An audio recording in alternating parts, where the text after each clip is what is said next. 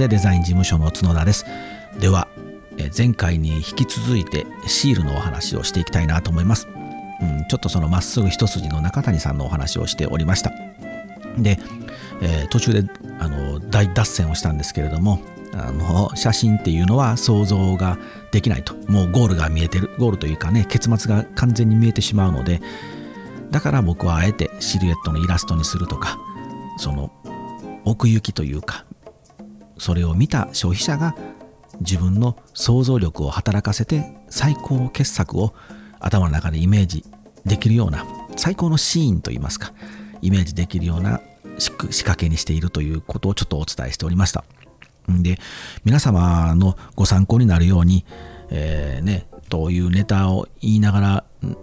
超難しい話をしてしまったんですけれども、うん、あのー、せっかくなので僕たちがまあやってるテクニックというものも包み隠さず丸出しでしていこうかと思っております。うん、マックスなのでなかなか取っかかるのは難しいかもしれませんけれども、うん、なんかこう、これだったら簡単にできるよ、どうぞっていうようなネ,、ね、ネタをおしゃべりしてもしょうがないかなと思いますので、あの、弊社にとっては実は飯の種ですけど、包み隠さず丸出しにすると。まあね、だからまあうちあんま儲からんのかなっていつも思うんですけどね。放送で流しているので小声で言ってもしょうがないんですけど、丸出しですね。じゃあですね、あの、さえ前回お話ししたのはそういう人柄っていう部分をピックアップして、まあシルエットで見せたりとかするパターンなんですけれども、うん、もう一つ弊社が得意としてるジャンルはですね、その景色、土地、風景といいますか場所その地場が持ってる力を発揮してですねその土地を前に出すことであのセールスにつなげていくというようなことにしております。うん、それはじゃあいやいやうちそんな有名な産地じゃないから無理よとかって方もいらっしゃるんですけれどもそうじゃないんですよ。うん、まあもちろんそういうねあの産地であればそれでいいんですけれどもなかなかあのそうがっつりとした産地に皆さんねやっててるからっしゃる方っても少ないですし逆に言うとそういう産地の中でまた頭抜けるには難しくなるじゃないですか。もう産地を前に押してしまうと。産地の中ではまた横並びになりますし。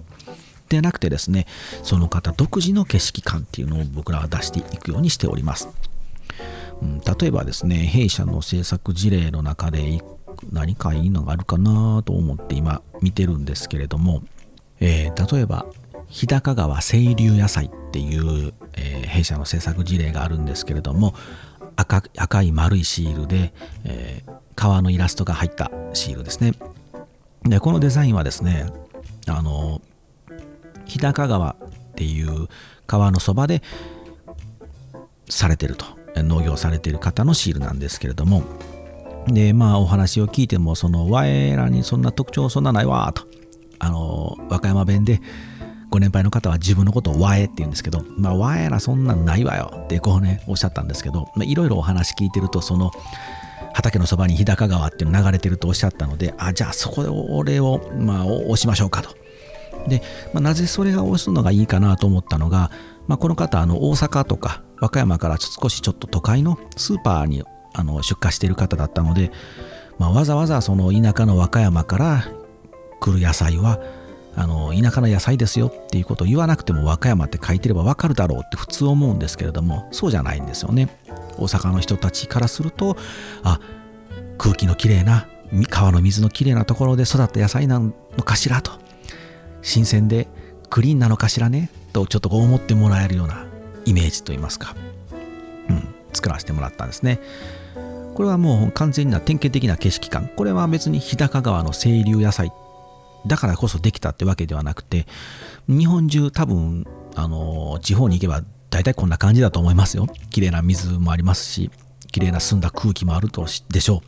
う。そういうものをこうきちんと出すっていうことが結構大事ですね。あとはですね、特徴があるものはやっぱりそのままこう、バーンと出せればいいなと思うんですけれども、例えばまあ、お芋さんであれば砂地で育っていますってことをちゃんと書くとか、これ結構大事なんですよ。皆さん作ってる方はですね、あの特に何て言うんでしょう。特徴もないというか当たり前だと思ってるんですけれどもそういうところで育ったやあのお芋さんなんですよっていうのをちゃんとこう見せてあげるっていうのも一つ手ですしあとはですね今こうざーっと見てたんですけど最近の新作が全然更新されていないのでこれは数が全然あれですね本当はもっともっとあるんですけれども例えばこう三浦半島の突端で作ってますとかであればこう青空海というようなキーワードが出てきたりとかあと浜辺で作ってる方であればこう海のギリギリのイメージみたいなね、うん、あとはそういうものがなくても少しこう田舎の風景感が出るような山の雰囲気とかそれこそ農家の種の鶴ちゃんのご依頼いただいたものはホタルが飛ぶような綺麗なエリアというか綺麗な水があるところで育ったナスビですよっていうのでちょっとこうホタルと綺麗な水流のイメージをあの作らせていただいたりしてますね。うん、あとですね弊社で得意としているのはですね覚えやすさですね。まずパッと見た瞬間に目に留まって買ってみると。で今度購入した方が今度覚えてもらえるようなこれアイキャッチというかキービジュアルといいますか記憶に残る仕掛けをたくさん施しております。で、えー、まず大事なのはできるだけまああのー、色数ですね。色数は減らします。1色2色3色4色フルカラー。いろいろ使えるんですけれども、できるだけ1色2色で作るっていうのが結構大事ですね。でまあ3色4色使ったとしても全体ですねパッと見た瞬間に全体が緑っぽいとか赤っぽいとかっていうふうに覚えてもらえるようにしております。これはねあの一つ一番大きいのはまあ予算ですね。あの色数が増えると予算が上がるっていうのも大きいんですけれどもただただ予算を削減するためだけにしていればやっぱ売り上げが上がらないんですね。予算の削減っていうのもこれ大事なんですけれどもうんやっぱりそのコストダウンコストダウンばっかりであればそのやっぱ売り上げに跳ね返ってこないのでそこだけではないんです。っていうのもこう色数っていうのは多ければ多いほどこう人間の脳っていうのは覚えにくいとか覚えられないんですね。カラフルであればあるほど覚えづらいじゃないですか。例えば猫の形をした青いロボットって言ったらもう今皆さんスッと頭に思い出したんちゃいます？でもっと言うとヒゲ今度はヒゲの生えたねキノコ食べれば大きくなるキャラクターの教材お兄さんの色は？弟の色は？ねこれカラフルだったら多分思い出せないんですよ。彼らのキャラクターのこと。ここは大事なんですね。なので、あの、弊社で作らせていただくシールっていうのは、なるべく色数を抑えております。例えば私ならばこの色。あなたならこの色っていうのをね決めていくんですね。それも作っているものに対しての色の決め方とか自分たちをどう見せたいかっていうことで色を決めたりしております。なのでこれから皆さんあのもしシールを自分で自作、ね、あの自分で作られる方もまずはこの色っていうのを丁寧に考えて決めていただけた方がいいかなと思います。で内容ですね。そのキービジュアルといいますか。覚えやすいうんイラストといいますか文字といいますかこうたくさんあるんですけれどもできればですねあのイラストといいますかマークに近いんですかね。何か弊社では入れるようにしております。でそれはあの文字とかフォントですね。フォントの形とか文字の形文字のレイアウトでもだけでもあの組み合わせることでイラストというか形マークっぽくできたりもしますのでできるだけこうパッと見て覚えられるようなもの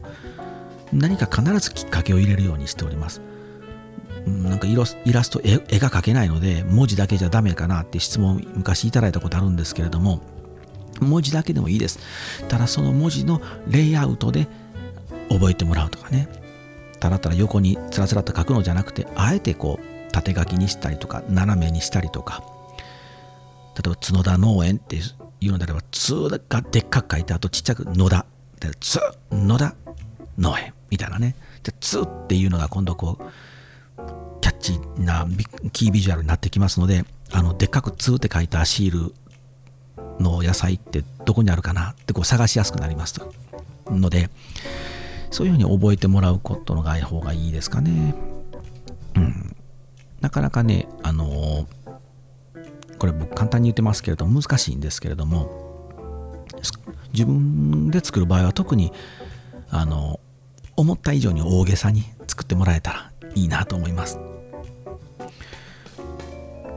うん、色数ですね。色が色を少なくで覚えやすいビジュアル。まあシールの形とかもこだわれるのであればこだわりたいんですけれどもなかなかこう自分で作ってプリンターで出してっていうとあのね家電量販店で売ってる市販のシールのシートになると思うのでもともと切り込みが入ってるものであれば四角とかになると思いますからもうそこはなかなかこう形で勝負はできないんですけれどもあの印刷所さんに出したらですね別に星の形でもハートの形でもどんな形でも自由にできますのでまあ形とかね、うん、で中に内容のキャッチコピーとか。例えばあの弊社の中で食べれば笑顔幸せ野菜って書いてあるんですけどよくよく考えるとまあ何のこっちゃわからないと。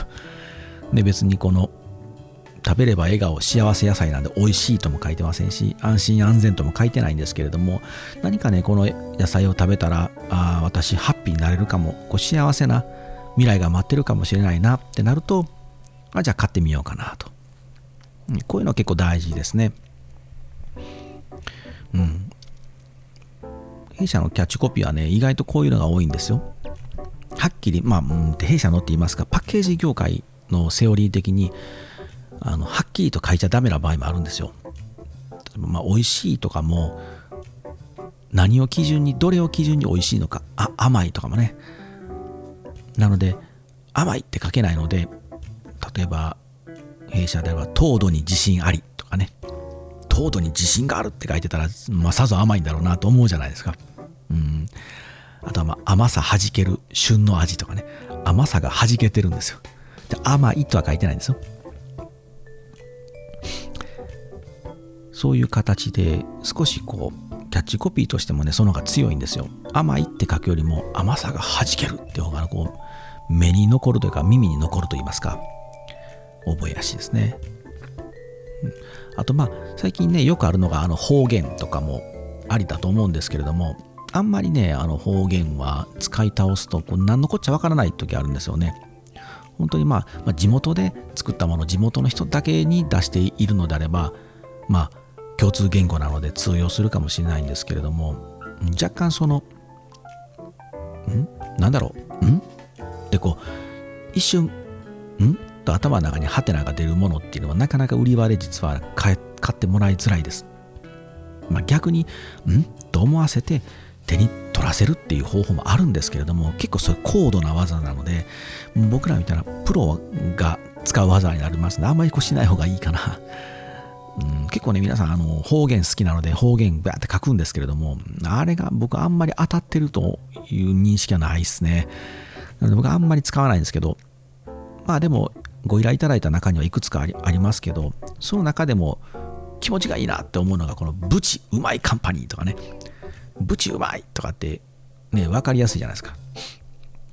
うん、こんなんはね全然良かったりあとねもう一つなんか鹿児島のこと人でしたっけ？あ